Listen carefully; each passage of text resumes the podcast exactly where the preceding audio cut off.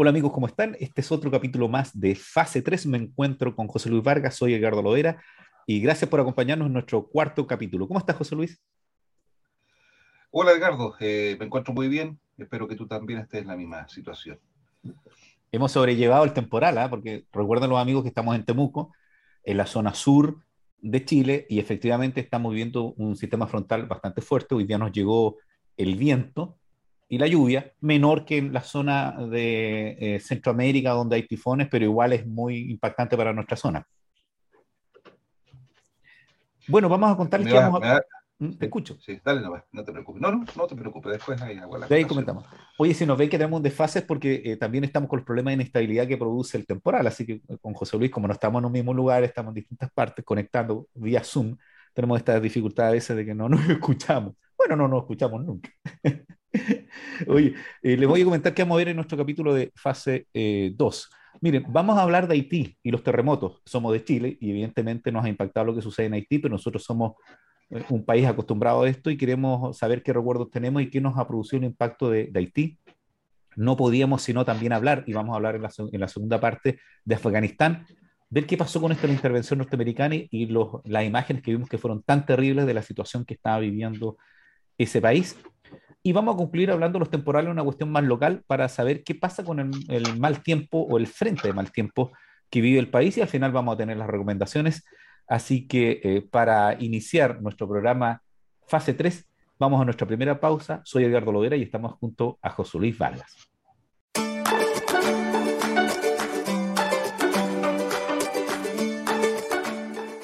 Volvemos de nuestra pausa. Bueno, vamos a dar el contexto, pues, José Luis. Vamos a hablar primero de Haití y los terremotos. Lo que tenemos que recordar nosotros respecto de Haití es que este es un país del Caribe que comparte la isla La Española, ¿cierto?, con República Dominicana con realidades totalmente distintas, ¿cierto? Haití, eh, el país más pobre de Latinoamérica, frente a República Dominicana, uno de los circuitos turísticos de mayor calidad de todo el Caribe. Eh, el problema es que ellos vivieron un terremoto durante la semana eh, de un grado importante, si no me equivoco, José Luis parece que fue grado 7, ¿cierto? ¿O fue más? Sí, sí, grado 7, en torno al grado 7 y fracción. 7.2, lo acabo de leer. Y ya eh, habían algunas cifras donde hablaban que hay 30.000 personas que perdieron sus hogares y tienen otro problema que se eh, acerca a las fuertes lluvias eh, provenientes, supongo yo, de, los, de las tormentas tropicales que a veces se transforman en huracanes en la zona del Golfo. Entonces, José Luis, ¿qué nos puedes comentar respecto a tu visión de Haití y el terremoto? Sí, yo quería complementar solamente que eh, Haití tiene una particularidad eh, que se habla oficialmente el idioma francés, está en una colonia francesa. Eh, comparte esa condición con Canadá. Canadá también tiene el, idioma francés como idioma oficial. Em, y lo otro que, amén de ser uno de los países más, o sea, el país más pobre de la región, es el más endeudado también. Podríamos decir que son dos cosas asociadas, la, pobreza más el endeudamiento. No sé si te pasó a ti, eh, José Luis, una consulta, mira, que eh, cuando escuchábamos a las personas que entrevistaban de Haití, ahora nos parecía conocido el acento y el idioma francés que tienen ellos. Sí, exactamente. Es un francés, es un francés criollo, por decirlo de algún modo, porque, qué sé yo, con la experiencia que tenemos nosotros con los eh, inmigrantes haitianos, lo, podemos ver es una, además una limitante, una limitante para la integración de los haitianos a Chile. ¿ah? Eh, yo observo que todavía ellos no manejan bien el, idioma español, el, idioma español que hablamos nosotros los, chilenos, que también tiene sus particularidades. Pero yo creo que hay un factor de integración que ha dificultado a esta, a esta población inmigrante de haitianos, eh, que son ya en este momento bastante notorio en todas las áreas de, trabajo en Chile, que sé yo, es, muy notorio. Oye, no sé si te has dado cuenta también, hablando de los haitianos, que fue una de las migraciones más altas que tuvimos el año 2018-2019, eh, después lo, perdón, 2017-2018, porque en 2019 tuvimos una alta migración venezolana. Se produjo el cambio en Chile, ¿cierto? Que nosotros, sí, sí siendo un país que no, que no, convivía mucho, a pesar que tenemos afrodescendientes eh, con personas eh, negras, eh, ¿cierto? Oye, me van a excusar porque uno no puede usar la expresión raza negra y todo, pero como decimos, nos complicamos, no tenemos habitualidad, pero en Estados Unidos no puedo decir esa palabra, por ejemplo, no podría tratar a una persona de negro, nosotros lo decimos casi con una, una cuestión de simpatía, pero una deficiencia. Eh, que nosotros ahora es más fácil, como dices tú, que conozcamos a personas de Haití. Y por lo tanto uno tenía una cercanía con la problemática. Nosotros teníamos una, una simpatía con los haitianos por la situación de los terremotos. Yo te quería comentar algo. El 2010, Haití tuvo un terremoto que fue el, el, más fuerte que ha tenido, ¿cierto? Y posterior vino el de nosotros. Claro, eso, eso te quería comentar, justamente coincidió el año de, de, del terremoto haitiano con el de Chile. Justamente, el mismo año fue. No sé, ahí los meses no los recuerdo sí, exactamente. Nosotros estuvimos en febrero y no sé si ellos estuvieron en diciembre, ¿sabes tú que no, ah, ya, ya, no lo tengo ya. Tan, tan claro? Pero fíjate que me llamó la atención porque salió un reportaje, de hecho yo subí un video en el canal donde hay mucha gente que me decía, oye, ¿cómo hace esta comparación? Porque la BBC hizo en esa época una comparación entre por qué había sido tan diferente la reacción de las personas y de la infraestructura y otras variables más en Haití y en eh, Chile.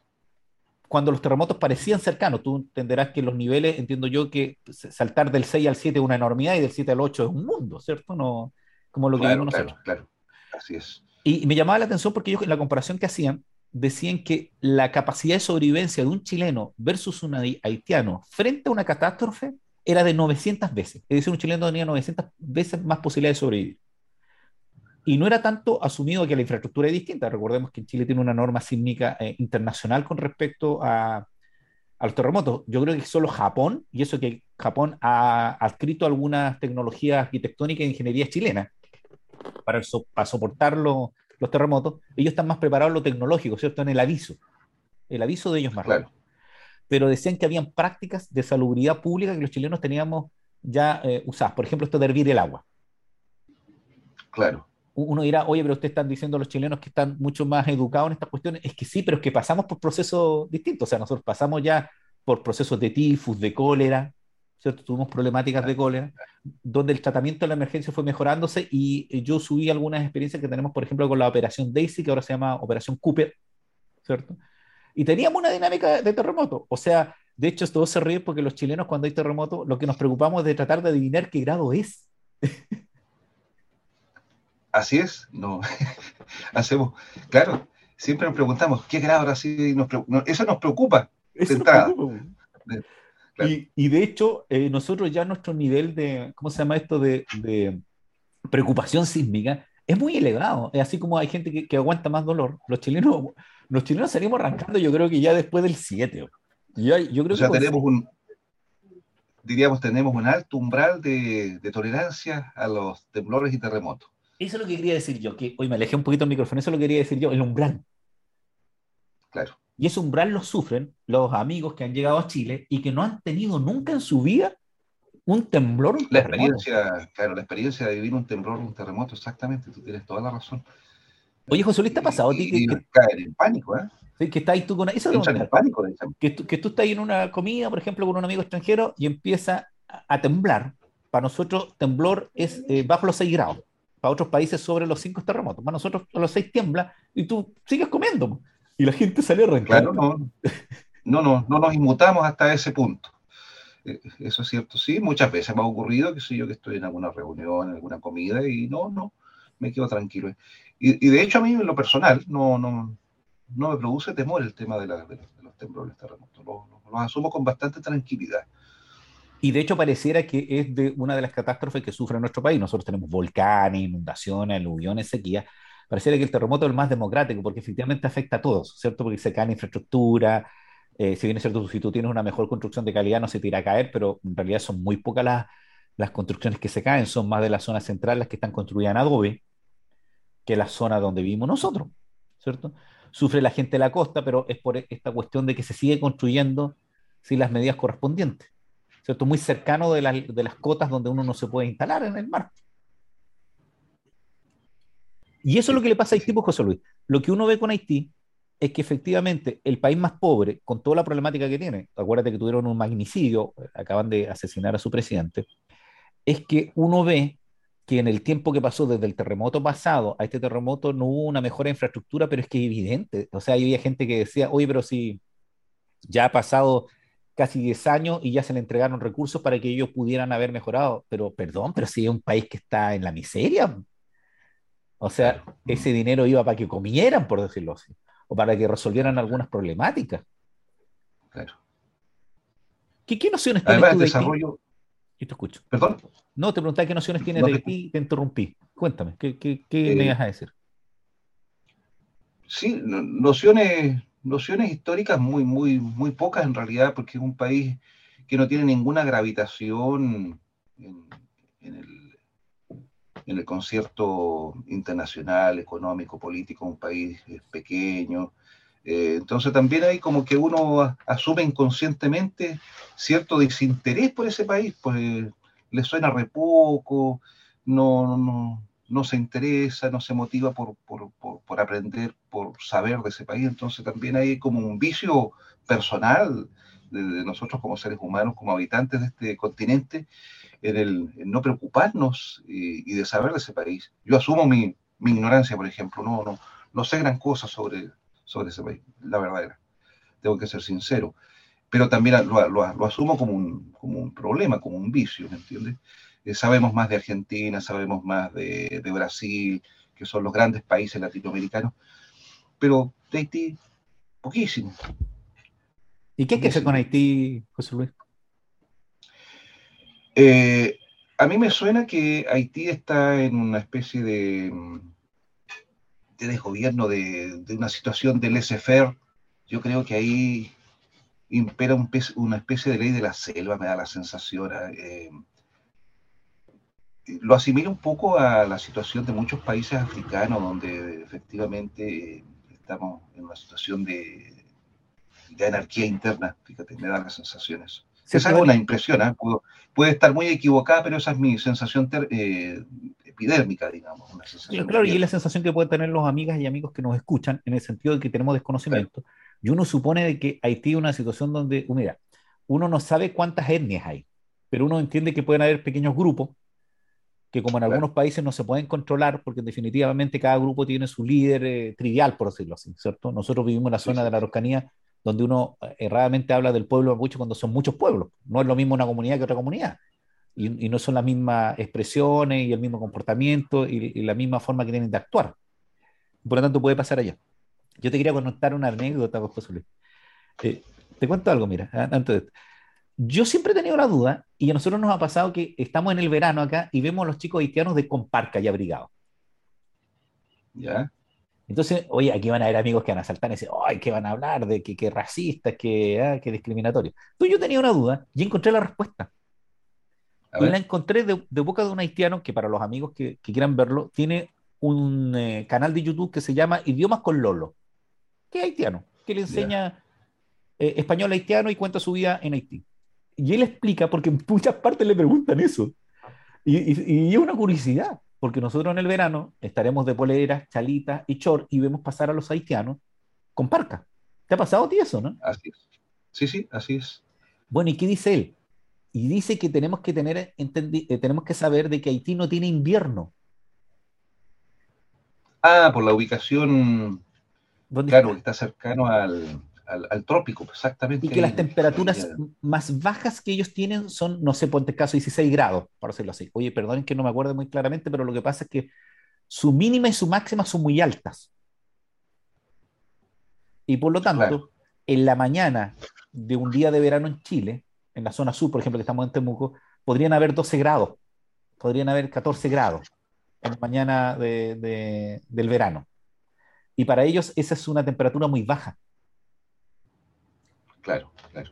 Entonces, eh, y la noche igual. Por eso ellos andan tan abrigados. Yo pensaba que era una moda. No, es que piensas tú que son derechamente un país caribeño, o sea, tropical, o sea, claro, las temperaturas que ellos, a los que están acostumbrados es, otra, es otra cosa.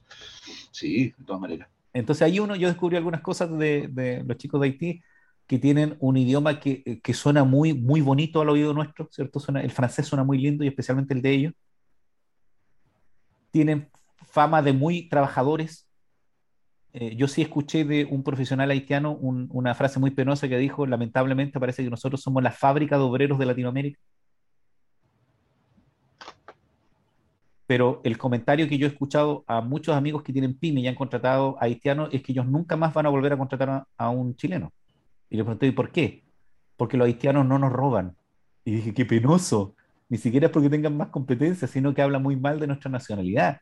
De este robo de minucia, de sacar una moneda, de trabajar una lonjita, de, evadir el tiempo. En cambio, los haitianos trabajan más, que también puede ser de que no reclamen, ¿cierto? Que también el empleador sea muy, muy duro y el chileno como un nacional reclama y el haitiano tenga miedo y no reclame. Pero tienen fama de trabajadores los haitianos. Así es, sí. Yo he escuchado comentarios similares en, empleadores chilenos justamente. Dicen eso, que son, son personas muy trabajadoras y, constatan esa situación de, que no, no, no roban. ¿no? Claro, se ve que tiene una cultura distinta, bueno, puede ser el componente francés, ¿cierto? Que, que, es distinto a lo que vimos nosotros. Se me olvidó las Guyanas, José Luis, tenemos Guyana holandesa y Guyana francesa. Así es, se nos olvidó eso. Pero bueno. Guyana y Surinam son un mundo distinto, ¿cierto? No, nosotros no, no nos suenan. Es son como que nos fueran de claro, Oye, entonces, eh, vamos a nuestra próxima pausa, si te parece. Vamos a la próxima pausa. Bueno, vamos a la próxima pausa. Esto es fase 3. Soy Edgardo Lovera y estamos junto a José Luis Vargas y vamos a nuestra primera pausa para seguir con nuestros temas.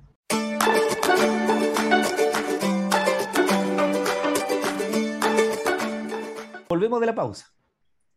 Bueno, José Luis, ya hablamos de, la tragedia que significó para Haití, pero lamentablemente hubo otra noticia que eh, en cierta medida nos quitó a Latinoamérica y al mundo la preocupación que teníamos por Haití, que fue la primera preocupación que tuvimos en la semana, y fue Afganistán. Ya Afganistán ha tenido un eh, problema político eh, muy fuerte. Recordemos que este es un país montañoso, mediterráneo, sin salida al mar, por eso que es mediterráneo, que queda en Asia y en el extremo oriente, ¿cierto? En el Oriente Medio, y que tiene, eh, ¿cómo se llama?, sus fronteras con Pakistán al sur y al este, con Irán al oeste y con Turkmenistán, Uzbekistán y Tayikistán al norte que eran, eh, yo me llama mucha atención, alguna vez vi una película del, del eh, Kurdistán, y tengo por ahí un librito del Kurdistán porque me llama la atención el, ejército de mujeres Kurdistán y la lucha que han tenido siempre. Pero volvamos a Afganistán. Y Afganistán ha vivido una tragedia vinculada a la invasión que hizo Estados Unidos con el objetivo de perseguir y destruir a Al Qaeda después que fue atacado el World Trade Center y el Pentágono el 11 de septiembre de 2001, que era la guerra contra el terrorismo. Y la contradicción que todos le sacan en cara a Estados Unidos es, oiga, pero los kurdos son lo que son, perdón, los kurdos no, los talibanes, que son esta eh, etnia que es la que se tomó el control de Afganistán, son lo que son porque fueron sus aliados. Porque cuando, cuando Afganistán era invadido por los soviéticos, hasta Rambo salió apoyando a, este grupo de, de, tribus que son los correspondientes a los eh, afganos. ¿Qué me puedes eh, comentar, José Luis? primero para ligar este, este tema con el anterior, hay cierta similitud en qué sentido y que de, no mediar la intervención norteamericana en Irak, o sea, perdón, en Afganistán, también sería un país absolutamente desconocido para nosotros y no tendríamos ningún interés en preocuparnos de su historia, de su situación política, de su situación económica. Eh, pero salta, salta a la palestra de la noticia internacional eh, precisamente por la intervención norteamericana, eh, o también llamada en general como guerra, guerra de Afganistán, que va desde 2001 a 2021, vale decir exactamente más o menos 20 años, 20 años de guerra de Afganistán, eh, pero que lo que marca su, entre comillas, ah, no se me, malentienda, su celebridad por la, la intervención norteamericana. Eh, que fue en, agosto del 2021, sino para, para precisar. Sí, tiene que haber sido eh, porque el atentado al Torre Gemelas fue en, septiembre, ¿cierto? Claro. Eh, del 2001, y ellos tienen que haber intervenido al año siguiente. Entiendo yo una cosa así, Claro, y, para Estados Unidos, todo esta, económicamente significó la segunda guerra más cara. Me imagino que la primera debe haber sido la de Vietnam.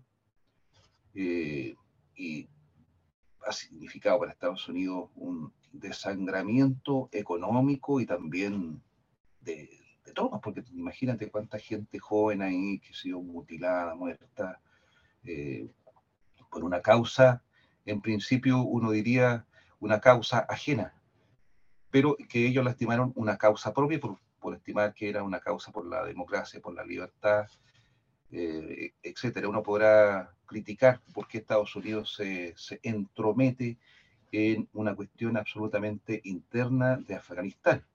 Pero a la luz de los hechos y viendo las desgarradoras imágenes que nos llegan a través de distintos medios, que realmente sobrecoge ver eh,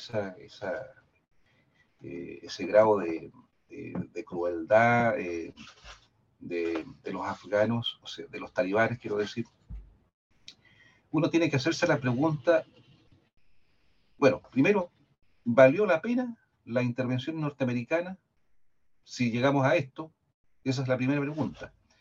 Y la segunda pregunta, si tenemos una situación tan terrible que están viviendo los afganos a manos de los talibanes, ¿qué queda con la intervención? Porque resulta una cosa que esto no se puede resolver vía buenas intenciones, lindas declaraciones de los defensores de los derechos humanos, que, se entiende. Yo también puedo decir, oh, lo lamento, se están violando los derechos humanos, qué terrible, por favor, absténganse de violar los derechos humanos de las mujeres, de los niños, que son los, más afectados, entre paréntesis, en esta pasada.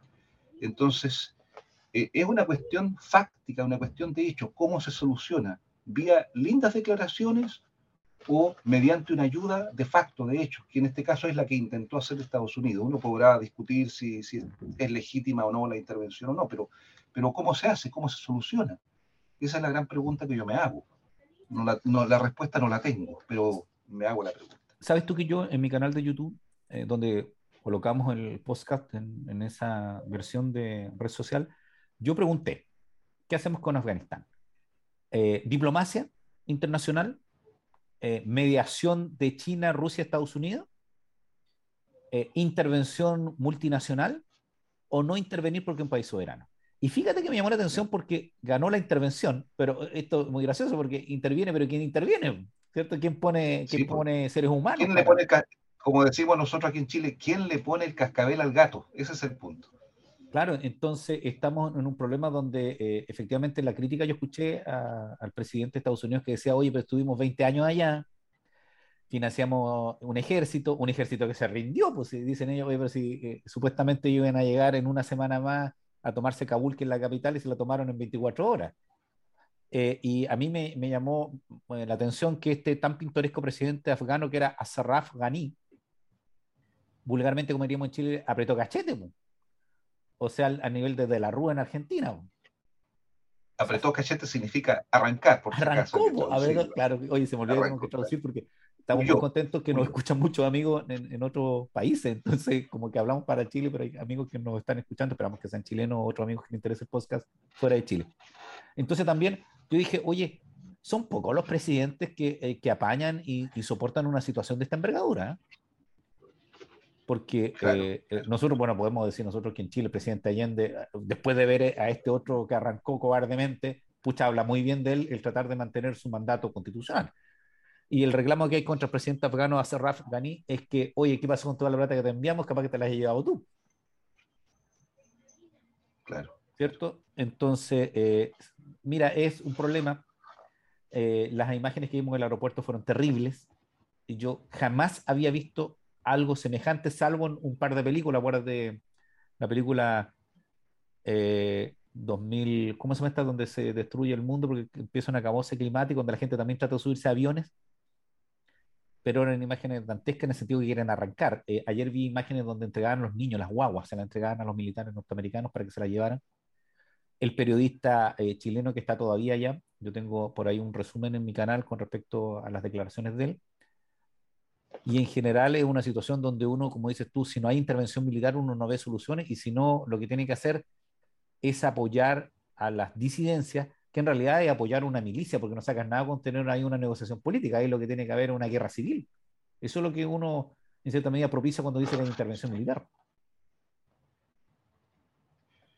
Ese es, un tremendo dilema, un tremendo dilema un dilema que hasta donde yo recuerdo eh, ha intentado solucionar eh, los derechos humanos, eh, dándole preeminencia a lo que llaman la soberanía de las personas versus la soberanía de los estados.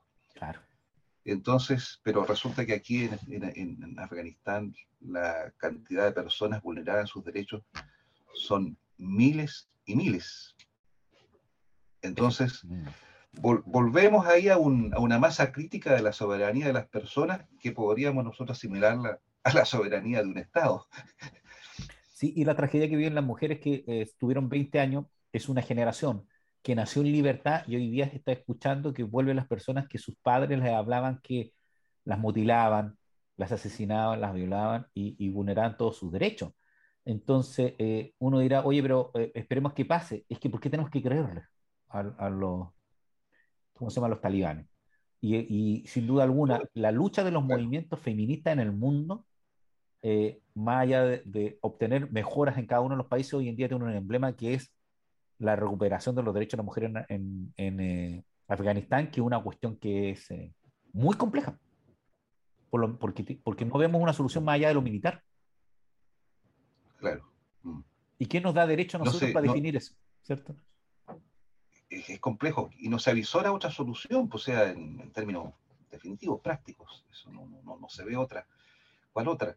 Yo creo que la diplomacia es la, la menos eficaz de todas en este este, en este, sentido. Sí, ha fracasado en algunos países. Bueno, José Luis, vamos a nuestro próximo bloque y nuestra pausa, ¿te parece? Me parece. Ya, entonces este es fase 3. Soy Edgardo Lovera y nos encontramos junto a José Luis Vargas y vamos a nuestra pausa.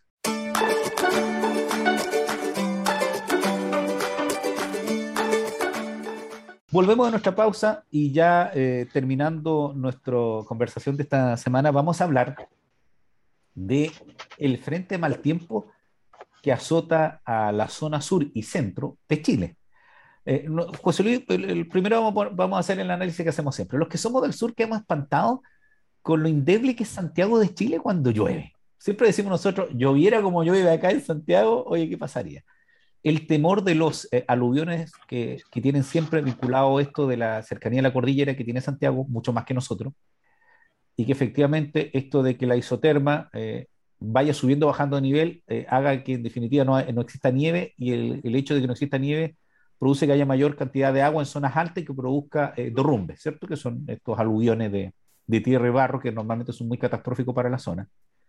A mí que me llamó la atención, José Luis, fue primero cómo la autoridad que ahora tiene una dualidad. Tenemos un gobernador electo democráticamente hace muy poco tiempo y tenemos un delegado presidencial, porque no sabemos quién maneja la emergencia, pero ha sido un llamado especialmente a la dirección de emergencia a que la gente en el primer día de eh, temporal en Santiago no durmiera. yo escucho lo siguiente, por favor no duerma, vaya a visitar a sus familiares que son mayores y junte comida y agua. Y yo dije, oye, pero eh, ¿tan grave es esto? Y, tan precaria la situación de Santiago que, te hacen un llamado a que tú hagas eso. Es como, ¿sabes que junte agua? Como dice Salfate, ¿cierto? Entonces, eh, eh, parece que no fue tan grave como se asemeja, pero esto es relativo. Eh, uno no lo ve grave cuando uno tiene un hogar, pero por la cantidad de campamentos que hay y personas en situación de calle en Santiago es terrible, por lo que estamos viendo también nosotros con los campamentos en la zona sur. ¿Qué te pareció esto el temporal? ¿Qué, qué impresión te da lo que sucede en Santiago cuando hay estos frentes a mal tiempo? Primero que una, una historia repetida, y como es historia repetida, no llama la atención, porque cuando las, historias empiezan a, reiterarse y el libreto es el mismo, eh, el contenido es el mismo, en realidad uno como que se empieza a insensibilizar respecto de esto. lo que es noticia pasa a ser la, norma general y deja ya un poco la atención. O sea, los medios de comunicación sí, cierto, tratan de, de sacarle partido. Eh, tratar de, ganar rating, reporteando una cosa a otra, eh, informando un aspecto, otro aspecto, pero en, esencia es, la misma situación y, cada cierto tiempo se reitera el mismo esquema, la misma situación y lo que uno se hace la pregunta, bueno, ¿cuándo se va a resolver esta cuestión de fondo? Porque finalmente esto, esto atendido que se, se ha venido sucediendo a través de las, de las décadas, yo creo que también los gobiernos debieron haber tomado medidas de fondo y haber solucionado, resuelto este tema prácticamente en términos definitivos. Eh, hay algo de, infraestructura, de, drenaje de aguas ahí que no se ha solucionado en todo este tiempo. Hay un tema, me imagino que yo a nivel de ingeniería de construcciones en ese aspecto que no se ha abordado suficientemente. Y en ese sentido ahí tenemos un vicio que es propio también de nosotros los chilenos, que es el, hecho de no ser previsores, el hecho de improvisar siempre eh, las soluciones y no eh, resolver esta cuestión a, largo plazo. Eh, me viene a la memoria un aspecto histórico para hacer la comparación de cómo nosotros los, latinos somos tan, tan al lote, tan al lote con algunas cosas, versus los, europeos y particularmente los, los anglos, los anglosajones, cómo son ellos, eh, tienen una mirada larga y tratan de resolver los temas eh, en perspectivas de tiempo mayores, eh, a largo plazo. en Inglaterra, fíjate, las instalaciones sanitarias datan del siglo XIX y todavía están vigentes. Gracias a que, a que un ingeniero dijo, sí, esto, esto, esto tiene una capacidad límite X, pero vamos a hacer que este X sea X por 2, el doble de capacidad, aunque los, índices le indicaban que tenía que llegar a X, pero dijo, no, vamos a, vamos a aumentar al doble. Y gracias a eso, ellos los ingleses todavía tienen sus instalaciones prácticamente funcionales y sin problemas hasta ahora, después de un siglo, más de un siglo de, construcción. Hago el, parangón eh, para ver el problema que finalmente es un, es un tema de mentalidad, de, decisión, eh, pero esa decisión en el sentido de resolver las cosas con carácter definitivo prácticamente. Uy, y tienes razón. Para no estar improvisando allá. ¿Por qué, no ¿Por qué no tenemos la misma aplicación de aumento de normas como la norma sísmica para este tipo de catástrofe? Porque la norma sísmica va creciendo. Tenemos un, un, temblor de tanto y Ahí tienes un caso ahí tienes un caso. Suponte tú, la, norma sísmica tiene, tiene un límite que, no sé, pues será 9, 10 puntos en la escala de Richter. Pero suponte tú que en algún minuto ocurriera, Dios, Dios no lo quiera, pero supongamos, viene un, terremoto grado 12, por decirte un, ejemplo así. Superar a la norma. Pero ¿quién te dice? Mm. Y va a exceder la norma. Y entonces, ¿por qué justamente los ingenieros, las autoridades no, no toman en consideración eso que pudiera ser una cuestión excepcional, pero que pudiera ocurrir, que pudiera ocurrir. Claro, o sea, si aplicaran el mismo criterio de la norma sísmica en todo lo que tiene que ver con estos eventos temporales, no tendríamos la dificultad, estaríamos mejor preparados. A mí me preocupaba los electrodependientes, todas las personas que tienen enfermedades necesitan equipos electrónicos que no pueden quedarse sin luz. Claro. Entonces eso denota también la precariedad de un sistema también que tiene que irse superando, que es que no podemos tener cable en altura y situaciones así. Pero yo te quería comentar que a mí me llamó la atención de que poco oí del cambio climático en este tipo de, problemas, porque tú tienes razón, y ahora lo entendí. Es porque es muy habitual nomás. Estamos tan acostumbrados que no, lo achacamos al cambio climático como si otras situaciones que pasaron semanas antes, que fueron lluvias en el norte, las altas temperaturas en Santiago. ¿Recuerdas tú que hace unas dos semanas hubo altas temperaturas en Santiago? Como casi día de verano. ¿Mm? Sí. Y yo recuerdo ahí, voy a citar a una persona que es Juan Carlos Travela, que es eh, eh, profesor de Desarrollo Económico en la Universidad Nacional de Arturo Jaute y que estudió en Quilmes. Yo tuve el, gusto de conversar con Juan Carlos. Y Juan Carlos explicaba un poquito la importancia de la ecología política como una explicación del trasfondo económico que pueden tener el, eh, el, problema climatológico y en realidad el calentamiento global. Y te lo voy a contar porque me, lo explicó muy bien. Aluvión, poníamos el ejemplo del aluvión. El que haya un aluvión en el Maipo, que pasó en Santiago, uno va a pensar oye, se debe al problema de la isoterma a un aumento de la temperatura, perdón, a un deshielo. Ese deshielo tiene como causa aumento de la temperatura. Y ese aumento de la temperatura tiene causa eh, el cambio climático, ¿cierto? El calentamiento global. Y uno llega hasta ahí con la, explicación, se queda con esa explicación, por decirlo así, eh, eh, meteorológica. Pero ese calentamiento global tiene un trasfondo económico, que es la utilización de los combustibles fósiles que lo que hacen es aumentar eh, el, gas que produce el calentamiento global. Pero la utilización de ese eh, tipo de combustibles tiene un trasfondo económico y apunta a, una, a un sistema económico que es el libre mercado, ¿cierto? Y más que nada en Chile y los países desarrollados. Y por lo tanto, para atacar ese tipo de conflictos, lo que uno tiene que atajar es el modelo económico.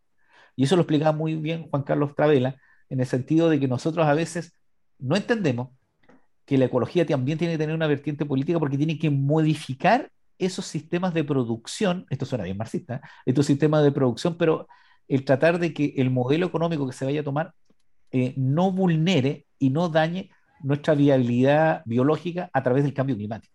Entonces me pareció muy interesante lo que decía Juan Carlos Travela, que sacó un libro hace muy poco que lo pueden encontrar ustedes en Amazon. Eh, no recuerdo bien el, texto de, Juan Carlos, lo estaba buscando por acá, pero lo pueden encontrar ustedes ahí como eh, Juan Carlos Travela. Entonces, apuntando a esto, de que esto no es solo un fenómeno climatológico, es un fenómeno que tiene, eh, que, está conectado con otros, el avance del desierto, las marejadas que tuvimos en temporadas antes, los cambios de clima, eh, el cambio de la flora y la fauna que tenemos. Nosotros estamos en la zona austral, en la zona sur, por decirlo así, donde, donde tenemos cultivos que no teníamos. Acuérdate que hablamos el otro día que teníamos cultivos de olivo en la zona norte de Temuco. Olivos en esta zona. Eh, vino ya, ya está como más aclimatado por la, la, subida de la temperatura casi en 3 grados y cada cierto tiempo vemos los de hielo en el Ártico y en la, Antártida. Entonces, el proceso de los temporales que tenemos y estos pequeños tifones que hemos tenido. ¿Te acuerdas que hemos tenido trombitas marinas chiquititas y tifones en algunos incidentes? Sí, sí, sí. Entonces, está en eso y tenemos que tener un cambio porque después de esta pandemia eh, podemos tener una mejora por la, a través de la vacuna y los procesos del COVID, pero el, eh, el calentamiento global y todo lo que implica el problema ecológico que tenemos es permanente. normalmente se habla de los, problemas ecológicos como irreversibles eh, y que habríamos entrado en una fase en que los problemas ya son irreversibles. Eso es lo que se, escucha en los especialistas. Yo tiendo a dudar un poquito de eso, ¿ah? eh, pese a que yo tengo un, alma ecologista, tú, tú sabes, tú sabes.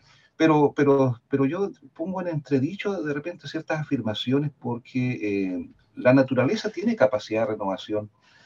Eh, entonces yo no sé hasta qué punto eso sea irreversible, que hayamos llegado a un punto en que ya nosotros derechamente entramos en, en, en, un tema en que vamos derechamente al, al abismo eh, ambiental y ecológico. No lo sé, tengo mis dudas, tendría que estudiar, leer, escuchar otros especialistas porque en esto también hay tendencias, tú sabes, hay especialistas que orientan en un sentido fatalista y otros en eh, término medio, y otros que derechamente dicen, no, esta es una cuestión que no tiene que ver incluso con, con eh, las conductas humanas, sino que derechamente es un, un, tema transitorio que tiene que ver, incluso algunos hablan de que el, el cambio climático eh, tiene explicaciones eh, cósmicas, cosmológicas, astronómicas.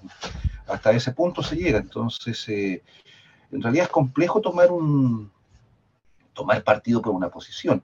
Inclusive esta crítica que se hace al, al, modelo como causante, eh, causante final. Sí puede ser, y yo creo que eso nadie podría discutirlo. pero cuando se habla de que hay que cambiar el modelo, yo al tiro hago la pregunta, ¿cuál sería el modelo alternativo? Y para conocer ese modelo alternativo, en realidad tenemos que saberlo a tal punto que tenemos que saber si realmente ese modelo alternativo que sustituiría este que criticamos profundamente, que ese nuevo modelo realmente funciona, que es eficiente y que no va a causar los mismos problemas que está causando el actual sistema. Entonces, es fácil criticar el sistema, pero, pero ¿cuál es el otro?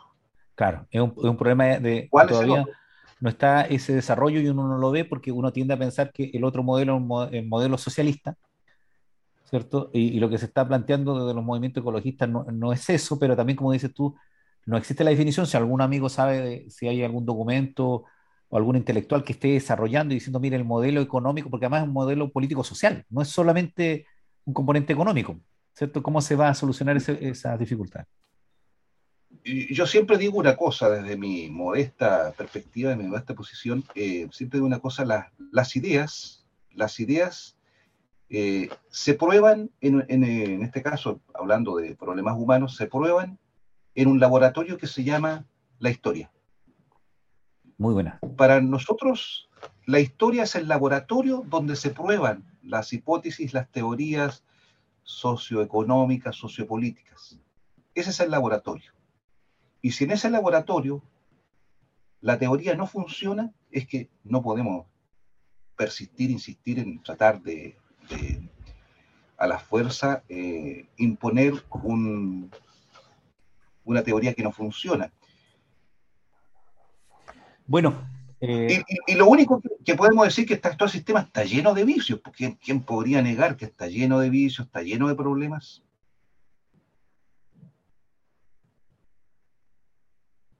Oye, si me, si me corté un poquito fue porque hubo un problema de, tensión. Oye, eh, lo que decía que, que, el sistema, que el sistema este está lleno de vicios, pues está lleno de, de pus, de tumores, problemas. Eh, los podemos encontrar hacia donde nosotros volquemos nuestra mirada. Pero hay una cosa que no se puede discutir. El sistema funciona, funciona mal, funciona como un cacharro, si tú quieres, como un automóvil lleno de problemas mecánicos, técnicos, pero funciona. El tema es que un auto, un automóvil alternativo, que funcione mejor que este cacharro que está lleno de problemas, ese es, ese es el gran desafío. Me pareció muy buena tu analogía, José Luis, y si te parece, para cerrar esta parte y ya ir al cierre del programa, ¿vamos a la próxima pausa? Vamos. Bueno, estamos en fase 3 junto a José Luis Vargas y Edgardo Lovera. Vamos a nuestra pausa.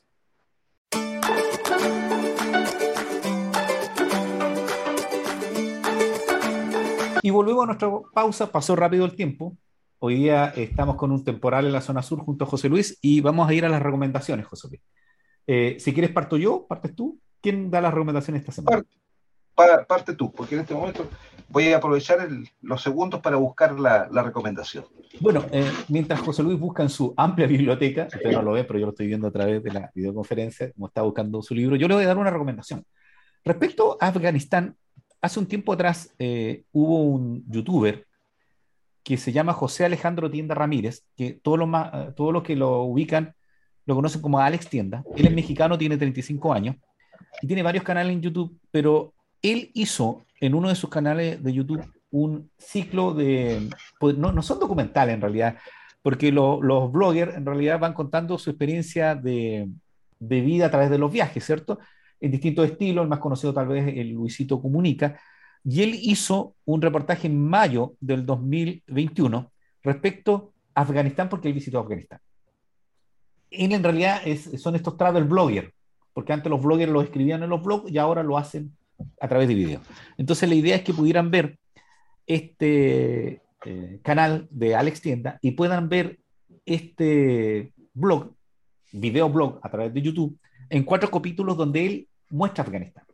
A mí, ¿por qué me gusta? Primero, porque él hace algunas referencias históricas, pero no es un documental histórico. Él muestra cómo un viajero, cualquiera que no es periodista, va va a un país de alto riesgo como Afganistán y recorre la ciudad. Sería lo que veríamos nosotros que nos vamos en, otra función si no vamos en plano turista y por lo tanto hay otra visión.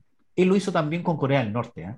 Entonces, para los amigos que, que, a veces no quieren enfrentar un reportaje periodístico, un documental, una película, podrían ver a Alex Tienda, este youtuber mexicano que tiene 35 años de edad, que en mayo del 2021 estuvo en Afganistán y son cuatro capítulos que pueden encontrar en YouTube y esa es mi recomendación para los amigos y las recomendaciones las ponemos en el post de información de nuestro eh, podcast. José Luis, ¿cuál es tu recomendación de esta semana? Mira, yo siempre trato de recomendar cosas un poquito relacionadas con la temática que hemos abordado y que, que esas recomendaciones toquen alguna esquina, algún punto de lo, de lo conversado. Y como estamos hablando en esta oportunidad de de los enemigos de la libertad, que en este caso los talibanes claramente son enemigos de la libertad humana y de los derechos humanos. Eh, ahí sí que no, nadie estaría en, desacuerdo, por lo menos del lado occidental, eh, de nuestro lado, em, que eso es así. Y yo en este sentido recomendaría un libro del el famoso filósofo Karl Popper y recomendaría el libro La sociedad abierta y sus enemigos, es una lectura obligada para los analistas políticos, para los políticos, por cierto, y para todas las personas interesadas en estas materias. Y el libro es La sociedad abierta y sus enemigos. Hay muchas ediciones en distintas, eh, por distintas editoriales, eh, no es difícil encontrarlo. Y la particularidad de este libro es que justamente eh, hace una crítica a las sociedades cerradas, totalitarias, que atentan contra la libertad del individuo, y por cierto, resalta las, eh, sociedades abiertas y que eh, rescatan el valor de la libertad y de la democracia fundamentalmente. Eh, curiosamente, este libro hace una crítica profunda a Platón y se indica a Platón como uno de los, los teóricos responsables de alguna forma en, el desarrollo teórico de las sociedades de, carácter cerrado y totalitario que atenta contra las libertades humanas. Y pasa revista a toda una serie de, autores en ese sentido y, y crítica, entre ellos, por cierto, hace una profunda crítica a Hegel, una de las mejores críticas que yo he leído a este pensador alemán, y, y de pasada también, obviamente, a la crítica a Karl Marx, que es un, es un seguidor de Hegel, de la dialéctica hegeliana. Eh, es un gran texto, la verdad de las cosas, uno de los grandes textos que me ha tocado leer en, mi vida, La sociedad abierta sus enemigos de Karl Popper. Que entre paréntesis, Karl Popper también tiene la particularidad de que es un, es un eh, filósofo de la ciencia, tiene, tiene esa, esa, condición también de que se interesa por los temas, de entender que la, la ciencia humana. Esa sería mi recomendación en esta oportunidad. Oye, gracias, muy interesante el libro, así que esperamos también que los amigos puedan eh, verlo si es que les sirve y que nos hagan las recomendaciones, los posts, en, tanto en las plataformas que estamos de Spotify, Anchor, eh, Google Podcast y prontamente ya vamos a estar también en eh, las plataformas vinculadas a iTunes y nos pueden encontrar en YouTube. Este fue entonces nuestro capítulo de fase 3 junto a José Luis Vargas. Yo soy Edgardo Lovera, así que muchas gracias José Luis nos estamos viendo la próxima semana. Y gracias a los amigos que nos están siguiendo y especialmente los que nos escuchan fuera de Chile. Así que un gusto y un abrazo.